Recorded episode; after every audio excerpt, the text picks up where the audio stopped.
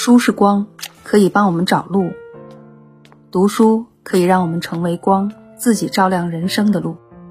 欣然读新书，每周和你一起解读一本新书。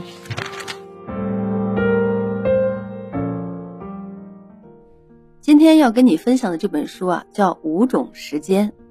那要是问啊，最近这一个月爆火的顶流和艺人是谁呢？就是一位叫做刘畊宏的将近五十岁的艺人，一夜之间吸粉近五千万。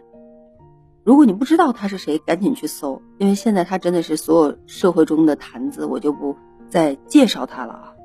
那么为什么会要说他呢？因为最近啊，我也被隔离在上海。那么隔离在上海之后呢，人难免会因为物资有时候的短缺啊，形成一定的焦虑。另外一个呢，自己一直被。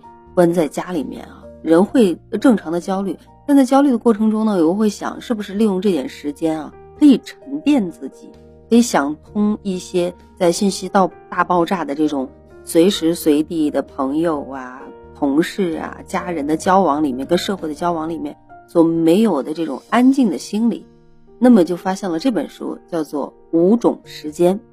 首先来问一下。你想不想也在五十岁的时候突然像刘畊宏一样，就是一招成名，或者是一招得到你自己的梦想成功？因为他的职业是艺人嘛，那肯定希望能够成名，就成名就代表成功的一部分。那么先问大家，你一生的愿望是什么？或者说你此时此刻当听到我的提问的时候，你的愿望是什么？其实这本书的作者呢，做过一样这样的一个社会调查啊，就是他发现，百分之九十九的人的愿望都很具体，比如如果你在考试，就希望金榜题名啊，你要不就升职加薪，要不就是结婚生子，要不买房买车，只有百分之一的人的愿望呢是关于兴趣爱好的，比如说，呃，阅读啦，或者是旅行了。当然我知道你会说，哎，我的愿望也是，我现在关久了，我希望去旅行。啊，你是希望去吃哪儿的最好吃的？希望去哪个国家？或者我想去哪儿买包包？那儿退税退得多哈，不是这种具体的，是这种主观愿望。但其实呢，作者他就发现啊，像这种自由且主观的愿望，在你许愿的过程中其实很少的，就是或者是人数很少的。那么这其实就是我们自己对于重大事物的优先级有错乱。什么意思呢？就是学生时代好像考试成功就是我们最大的目标，那所以重大事物的优先级第一位就是学习成绩，别的都不用多想，别人来评判你的也只有你的学习成绩。但是当我们大学毕业了，或者是研究生毕业啊，这个这种错乱就正式开始了，因为人生道路它就开始分叉，每一个人的选择呢有所不同，生活状态也好都是不一样的。于是很多人呢，看到自己每天仅有的时间，搞不清楚我到底，我花这点时间，我真的是该健身呀，还是该努力工作呀，或者是多花些时间在家庭上呀？如果时间有限，哪个就是哪个才是我此时真正追求的事情？我是花这点时间去给家里面，呃，可能呃夏天了要开空调，电费不够了交电费啊。我还是赶紧呃上网去盘盘菜呀啊！像我隔离现在满脑子想着抢菜，最近把这个渠道搭好了以后呢，抢菜没有那么麻烦了。你会发现，同样这段时间，我用来不做同样的事情，我应该用什么时间，用什么事情把这段时间填满呢？所以，我们究竟被信息蒙蔽了双眼多久了？所以，作者又做了一个这样的事情，他在网上。营销了一场追悼会，发现，在极限的情况下，不断的逼问我们自身，就是如果我只能活一天，我应该干嘛？或者现在已经是我们七老八十了啊，我们就是即将离开这个人世，我最想要用我现在的生命来做一个什么？就他就发现啊，这些具体说要买房买车的那些人啊，想法就不一样了啊。升职加这个升职加薪呢，也变成了我想做有价值的工作，或想或者是我想留下一点什么啊。这个结婚生子呢，也变成了我想付出更多的爱，得到更多的爱。所以其实当我们以一生来看待我们的时间管理的时候，我们就会发现事情不一样。我们再说回刘畊宏吧，就是呃，之前了解刘畊宏的和现在没了解去查过刘畊宏的，就会发现他其实一直喜欢健身身啊，从来没有不喜欢健身的时候，那是他的热爱啊，他的强项和他每天坚持的东西。他无非是碰到了一个时间点，所有的上海人都被隔离的情况下面，他带着大家一起来做了一件他本身热爱的事情，在他本身擅长的领域。然后引发了大家的情绪共鸣，那所以，这个五千万的粉丝本身就该是他，所以这本书实际上是给我们敲一个警钟啊，就是五个时间这本书，就是问问你自己的人生追求是什么，然后才是你要如何支配时间。既然疫情期间我们每个整个经济的环境不是那么好，那。我们用这一点停留的时间，按了暂停键或者是缓冲键的时间，我们应该干什么呢？呃，作者给我们提供了一个参考，他把生命中所需要的和可能从事的事物分成五种，提出了五五种时间的理论。我们对时间可能有更多不同的分类啊，但是不管我们如何对不同的时间进行综合管理，结果呢，都是决定了我们的人生方向。建立时间知觉，就是我们都要建立时间知觉啊。就呃，比如说有孩子的朋友会发现，你跟孩子说：“哎，快点儿，你花了很长时间在哪儿？”但是他没有什么概念，五分钟也好，十分钟也好，半个小时也罢，一个小时也好，他对他没有时间知觉。那你以为只有孩子没有时间知觉吗？大人他也很难有时间知觉。那建立时间知觉说起来很容易，但是实际上做起来呢很难。为什么这么说呢？原因就在于我们处于一个智能时代，只要我们稍微不注意，呃，时间呢就会被无情的抢走。智能时代呢和以前完全不一样。嗯，首先我们充分意识到手机上的每一个应用和那些小红点，其实都在抢夺我们的生命啊。他们要的不是点击，其实只要我们点进去了，就要的是我们的生命。拿你的生命来换，这个视频很有趣。拿你的生命来换，这一段图文很有趣。嗯，说白了，原来的这个信息分发方式啊，是给人找信息的，我们可以通过搜索获得答案。但是呢，现在都是信息找人，就是我们随手点开一个 APP，就可以完全耗费几个小时而不自知。你说哪一次你打开视频网站啊？你或者是在追剧，或者是你甚至看到一本很好看的书，你都会花掉非常多的时间在上面。嗯，当然了，你可以说我看书还不行啊，但是在这个过程中，你最后你还得花时间去沉淀你今天获得的信息啊，你得整理它，而不是这个让他左耳朵进右耳朵出啊。所以其实手机的每一次推送就跟。对他人的生活都是一次带走生命的过程。作者在这本书里面呢，就把人生的时间分成五类。哪五类呢？我们来看一下。首先啊，是叫做生存时间。生存时间具体是指因为自身能力不足和外部条件限制，我们无法主动选择，而只能被动选择的那段时间。比如说你的上班时间。这么说可能有点抽象啊。比如说，刚毕业的时候呢，父母帮你选择了一份你不喜欢的工作，先安定着。你发现每天自己不得不疲于应付，但又暂时不具备离开或者转变的能力，这就是你的生存时间了。那作者说啊，自己对于生存时间呢有一个非常有深刻印象的画面。他年轻的时候有一次在酒店宴会的大厅里面，呃。破旧的送货通道里，他承接了一个商业活动的印刷品制作。但是活动开始前呢，他发现他的手袋坏了，很多开裂，他就只能蹲在地上，一个一个将这些手提袋重新粘好。他汗流浃背的干着活，心里想着：我的人生不会就这样了吧？这就是他自己感知到的生存时间。他在书里呢，甚至是开玩玩笑的说啊，说这个事实证明啊，他的。人生确实不会就这样。原来除了这个呢，后面还有更多的艰难时刻，只会更多啊！既然我忍受不了，那你就享受吧。那在他的这个有一段时间，就前十年的循环里面，有很多轮生存时间。他就发现呢，第一，当我们处于生存时间的时候，这个时候我们的心境会发生很大的变化。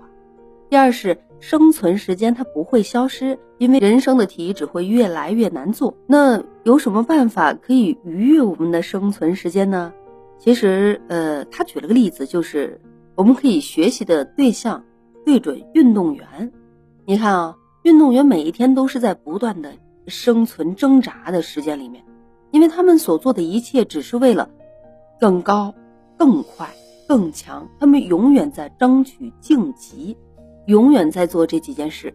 运动员要了解自己的极其细致，包括自己的天赋、优劣、身体素质，还有在专业领域所处的位置等等。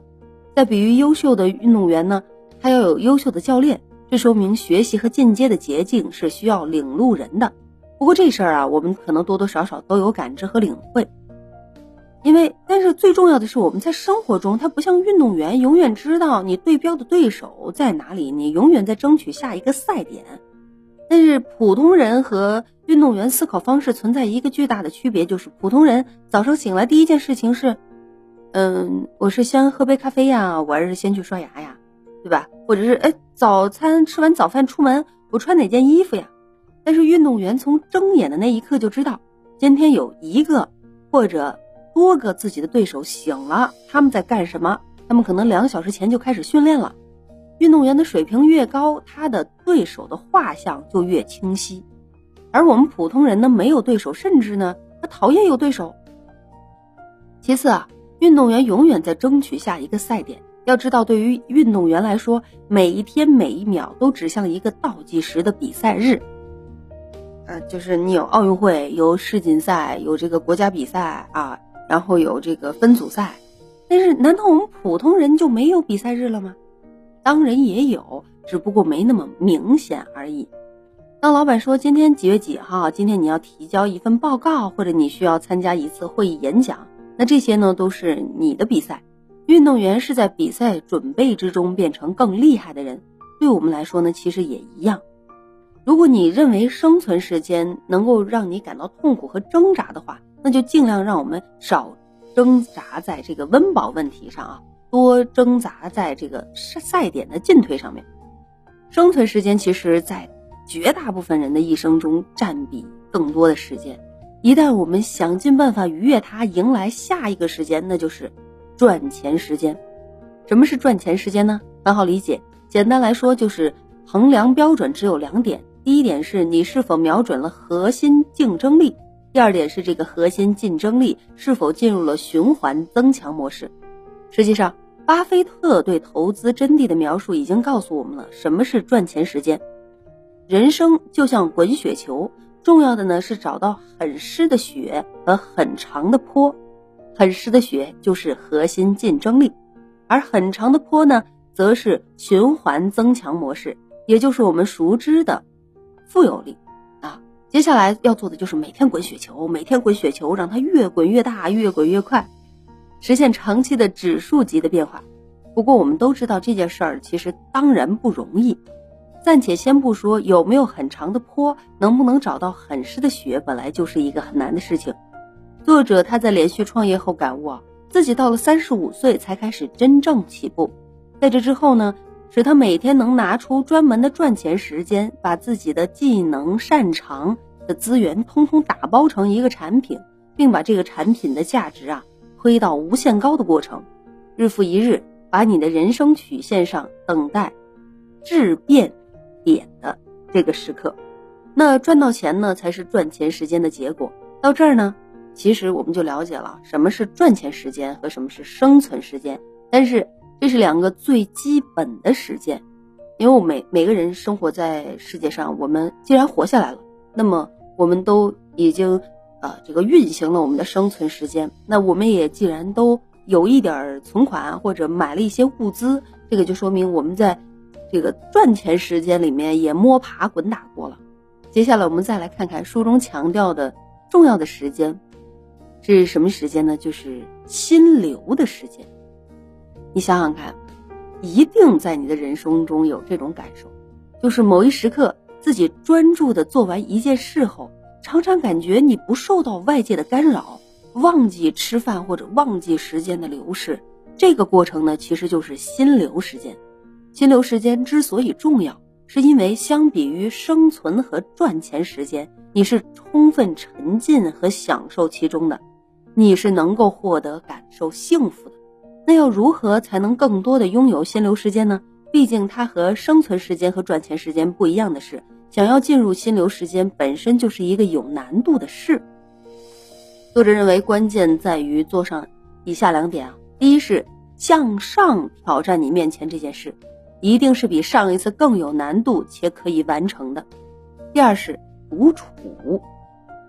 像刚才我们听完这一些，我相信。你刚才一定进入了心流时间，因为我在跟你分享这个书的这一段的时候，我是进入心流时间的，一定是你独独处。你会说没有啊，我身边有人。你身边有人的话，你那一下你是屏蔽了外人的。那么在这种时候呢，就是作者他自己在写作的过程中啊，也是把自己关在房间里面，不管做什么都必须让自己先投入二十五分钟以上。这样一来呢，大脑就会慢慢的关闭其他不相关的信息，专注程度本身就是大脑帮助的自动增强。这本书中还分享了一种特殊的方法，用于提高注意力，那就是想象自己是一个特别厉害的人。嗯，因为想象自己是特别厉害的人呢，呃，他会爆发自己非常惊人的潜力。那么这样呢，有助于我们。专注于我们自己线下当下所在的事情啊。好了，说完了生存时间、赚钱时间和心流时间这几种时间，可能大多数人呃最为重视和最容易感知的就是你注意啊，这里并不是代表其他时间分类并不重要。五种时间里呢，其他两个时间都是好看时间和好玩时间，它们非常重要。你要知道，时间混沌和人生迷茫往往都很大。可能现在你对好看和好玩时间，嗯的时间不知觉，从而导致他们被信息彻底占据。那什么是好看时间呢？简单来说，就是安排出特定的时间，只用于做让你自己变好看的事儿，啊，安排出特定的时间，只用于做让你自己变好看的事儿。好看时间呢，造就了你身体状况和你看上去的样子。无论一生在追求什么。身体是你的起点和归宿，也是有生之年灵魂居住的真正的房子。当有一天你走入一个昂贵、华丽、漂亮的房子，看到一个皮肤暗沉、身材走形的主人，你可能就会觉得，嗯，他弄错了吧？真正的房子其实也就是弄错了人生的秩序。好看的时间意味着我们要好好的安排今天，比如说。呃，晚上早上八点九点要健身，或者七点八点要健身，那这一个时间呢，就是不可以随意被别人占用的时间。对好看时间的坚定程度，体现了你爱自己的程度，对属于自己的时间的重视程度。最后一个时间就是好玩时间，就是主动选择的放松时间，而不是被动选择啊，是主动选择。很多人。呃，上班啊，摸鱼啊，上课打瞌睡，这种叫被动选择的放松时间，你要主动选择。我们说一下，约翰列侬他曾经说过这么一段话：，所有你乐于挥霍的时间，并不能算作浪费，主动选择至关重要。信息流呢，对时间是可怕的，抢夺通常开始被你主动放弃了自己的好玩时间。比如最典型的一种情况就是。你下班后太想拥有一段属于自己的自由时间，如，于是呢就开始刷手机，一旦就看视频啊，就是报复性的恢复，直到深夜一看，哟，这么长时间过去了，你就产生一种愧疚心理，和你想减肥突然不行啦，我买一堆好吃的吃啊，报复性饮食和报复性消费自己的时间不是一样的吗？这就意味着你把本该属于你的生命免费出让，选择了好玩时间。意味着你需要确定这段时间的长短和频率啊，我们可以放松，但是你得选择这段时间的长短和频率，一天一次，一次一小时。嗯，我相信百分之九十九点九九九听到我音频的这些人，肯定 大家和我一样，一天的好玩时间不止一小时，对吗？那么一天一次，还是半天一次？还是随时来个五分钟，算起来一天花了三小时。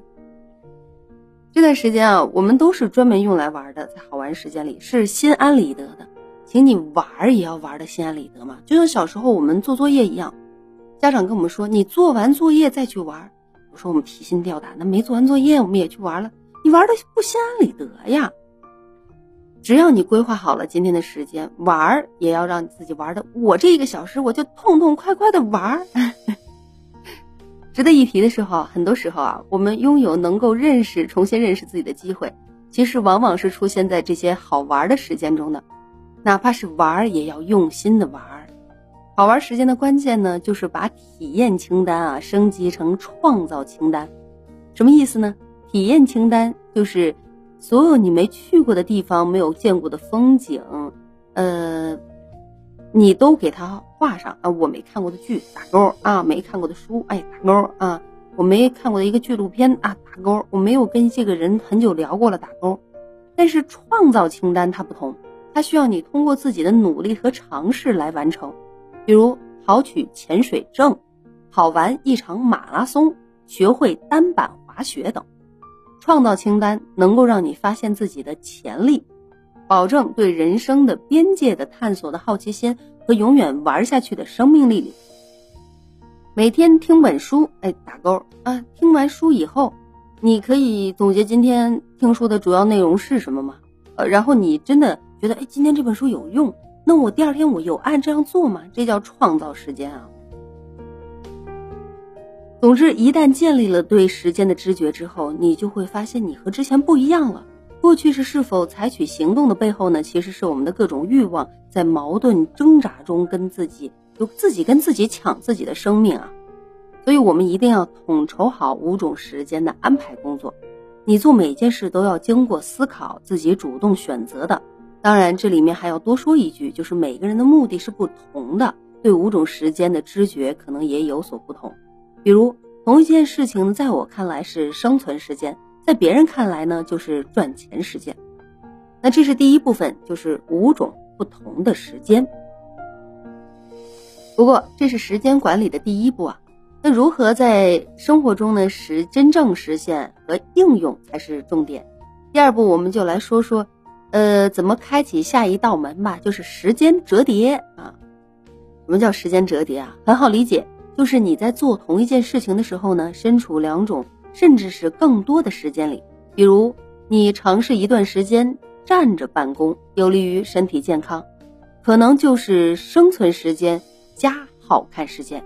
再比如啊，呃，作者他是这样，他连续一百天每天早上贴面膜的时候回答读者的一个问题，内容合计呢加起来就是好看时间，还有加心流时间啊，就好看时间加心流时间。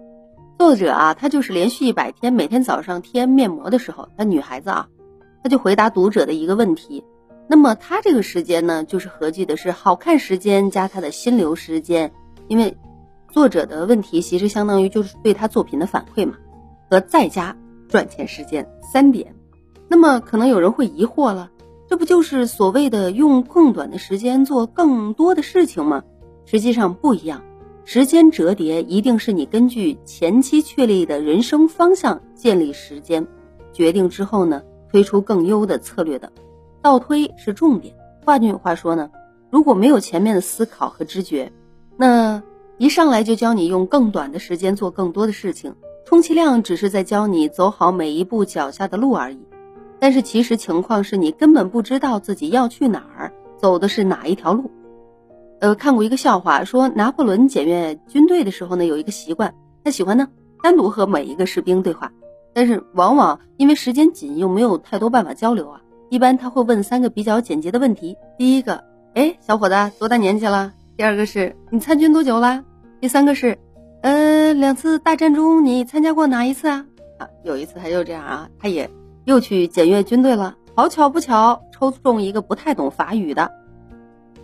事发突然啊，这个士兵的同伴就告诉他，不管你听不听得懂啊，拿破仑问问题的时候依次回答，啊，二十五、三和都有啊，那这几个法语单词就可以了啊，就记住他的问题是多大年纪了啊，参军多久了？三年啊，那两次世界大战你参加过几次？都都参加了啊，都有。嗯，他就开始问问题了。结果呢，这次拿破仑问问题，他调换了顺序啊。他问的是你参军多久了？士兵回答二十五。说哎呀，二十五，你看上去也就三十来岁呀。你多大了？他回答三。啊，吃惊了啊！你疯了，我疯了呀。然后士兵说都有，都疯了。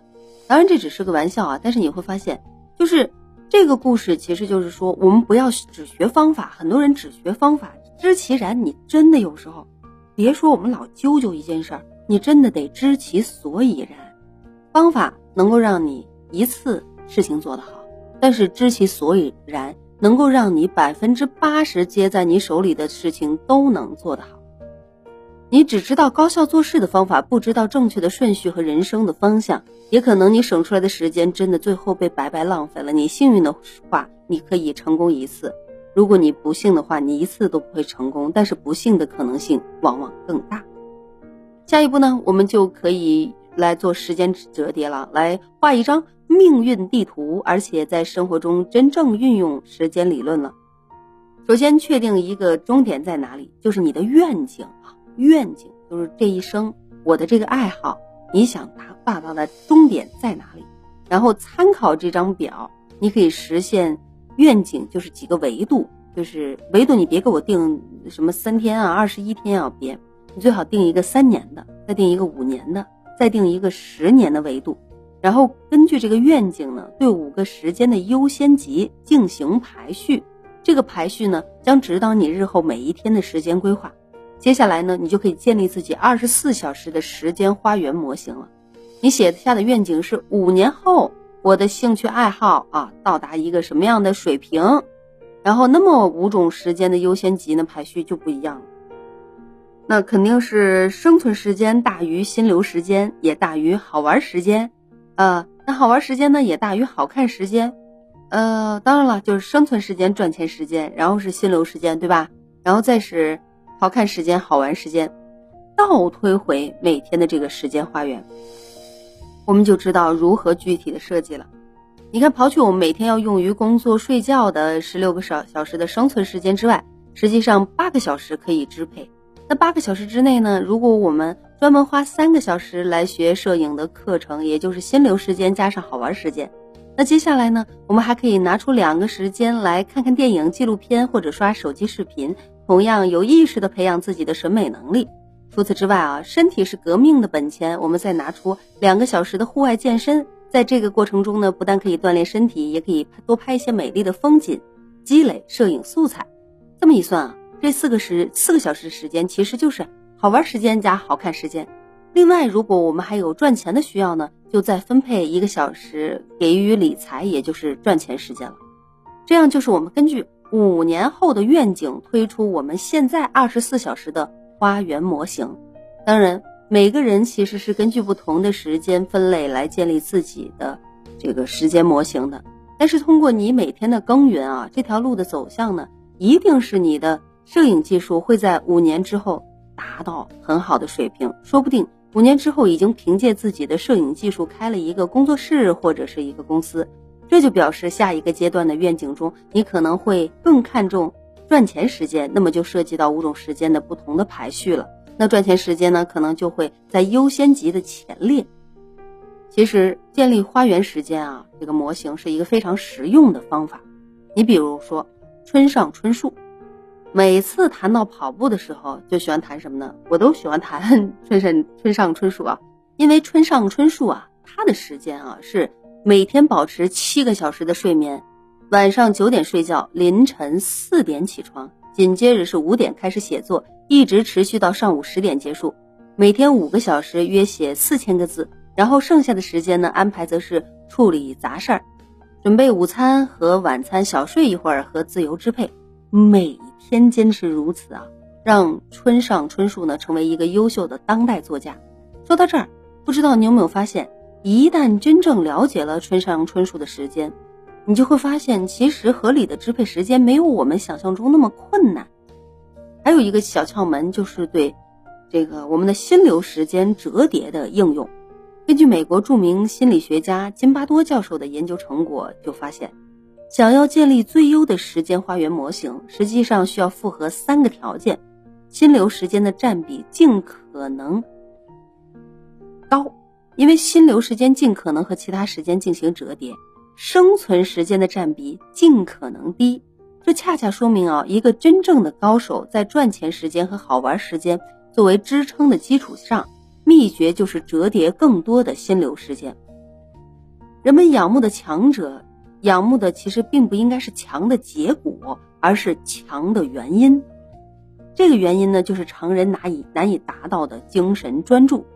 用心建造花园者呢，才能够收获果实。所以，时间管理的认识啊，妙就妙在它不是让你管理一个个目标是否达成，而是让你想清楚自己到底要去哪，你要去哪儿，因为你一定会往前走。现在给你的是一个三百六十度的方向，时间现在时间问你说，你要去哪儿？反正五年之后我一定会把你送到一个地方，你要去哪儿？然后就三十岁二十岁的刘畊宏说，我希望我五十岁的时候我还有健硕的身材，然后我希望大家都觉得我是在健身方面有自己的一片天地，觉得我是一个高手。好的，你去吧。好了，现在到了刘畊宏五十岁了。现在这个问题同样问你：你要去哪？你要去哪？三百六十度的方方向啊！你只能问：我喜欢什么？你不能说我喜欢赚钱呀。他会说：三百六十度的方向都有钱，你去不去得到？所以，我们其实十九世纪的英国著名作家王尔德曾经说：活在世上是非常罕见的一件事情，大多数人只是在世上。但是没有活过，希望大家一起分享完这本书之后呢，呃，可以找到更好的答案吧。无论是进行时间折叠、精神专注，还是日拱一卒啊，我们都要意识到，在时间面前，永远都有选择。所以，希望大家，嗯，能够好好的掌握自己生命中的五种时间，也能够找到自己，在。现在这个世界上的高光时刻，也许不是今天，也许是五年之后呢。